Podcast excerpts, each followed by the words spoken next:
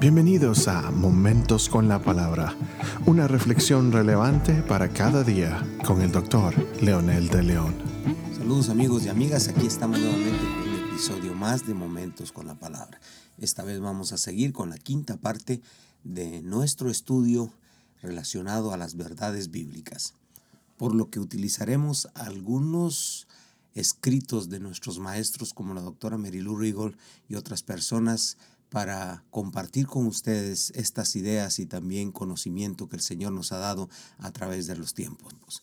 Empezaremos diciendo entonces la forma en que nosotros vivamos, la forma que nos comportemos, eh, va a depender mucho de lo que creemos y de mucho de lo que hemos aceptado como la fe nuestra o como los valores nuestros.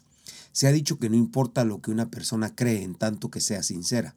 No obstante, eso no es verdad uno puede estar sinceramente equivocado en sus creencias. Hay una sola fuente de la creencia de la fe cristiana.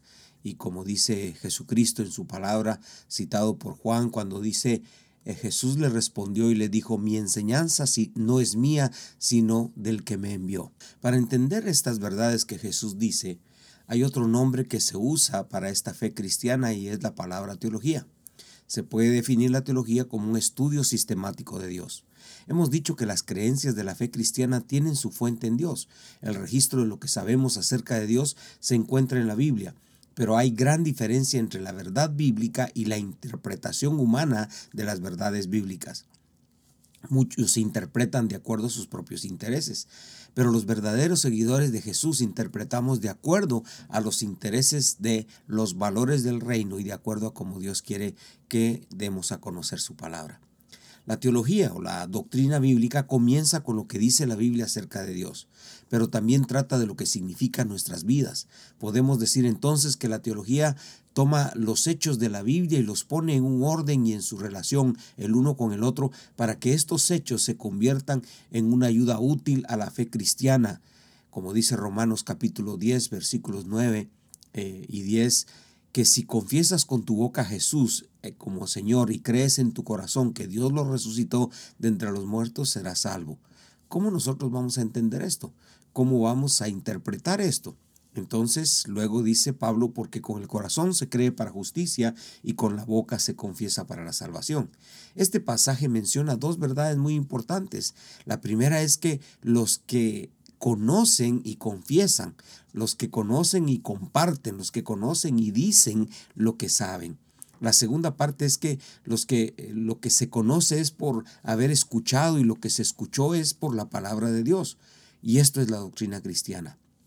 En otras palabras, este pasaje lo que está diciendo es que cuando nosotros compartimos nuestra fe e interpretamos los pasajes de la Biblia, ahí estamos haciendo teología, estamos compartiendo la doctrina bíblica. Entonces, los que no conocen, es imperioso que el mundo sepa que hay oportunidad para ser transformados, sanados y salvados. Por lo que Pablo aparte de que afirma una gran verdad y a la vez hace varias preguntas cuando dice, todo el que invoca el nombre del Señor será salvo. Pero Pablo al mismo tiempo dice, pero para que eso pase, ¿cómo pues invocarán a aquel a quien no han creído? ¿Y cómo creerán en aquel de quien no han oído? ¿Y cómo oirán sin haber quien les predique? ¿Y cómo predicarán si no son enviados? De aquí surgen varias cuestiones interesantes. Primero, el que invoca al Señor como producto de saber de Él puede traer vida eterna y salvación. Segundo, para que todos sepan, es necesario que alguien haga algo. De lo contrario, ¿cómo sabrán? A eso obedece las preguntas que Pablo nos hace.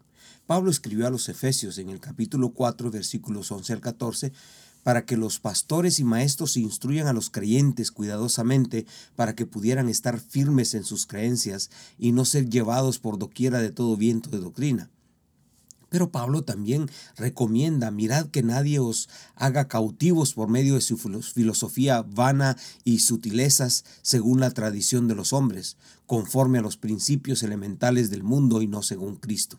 Pablo también le recomienda a Timoteo la razón de dejarlo en Éfeso.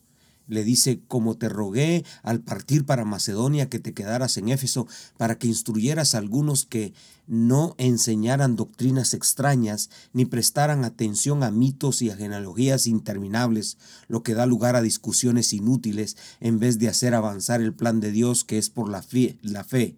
Así te encargo ahora. Los beneficios de saber la sana doctrina de Dios no son solamente para nosotros, sino para todos aquellos que humilde y sinceramente quieren saber de la verdad de Dios. Cuando muchos tienen hambre y sed de Dios, entonces otros se aprovechan y los engañan. Hay un dicho que dice, no todo lo que brilla es oro. Y esa es la triste realidad de muchas sectas que se levantan hoy. Vienen brillando, aparentando ser oro, pero cuando uno empieza a escudriñar lo que comparten, se descubre que están torcidos y que no son oro, sino que son cobre, quizás este, eh, pulido. Pero mucha gente incauta, ingenua, se deja engañar. El Señor, de verdad, nos libre de caer en esas garras del inicuo que quiere mantenernos engañados. Por eso, sí es muy importante lo que creemos, porque de lo que creemos va a depender la forma que nosotros vivamos. Ore conmigo, por favor. Padre, gracias porque tu palabra está allí. Y gracias porque todavía hay hombres y mujeres que son íntegros, santos, que solamente tienen el interés de compartir lo que tú piensas, lo que tú quieres para la humanidad. Ayúdanos, Señor, a no caer en garras de personas que tienen intereses ocultos y que pueden engañarnos. Que tu Espíritu Santo nos guíe y que nos ayude, Señor, a vivir en esa vida santa siempre, de acuerdo a la luz de tu palabra, en el nombre de Jesús. Amén.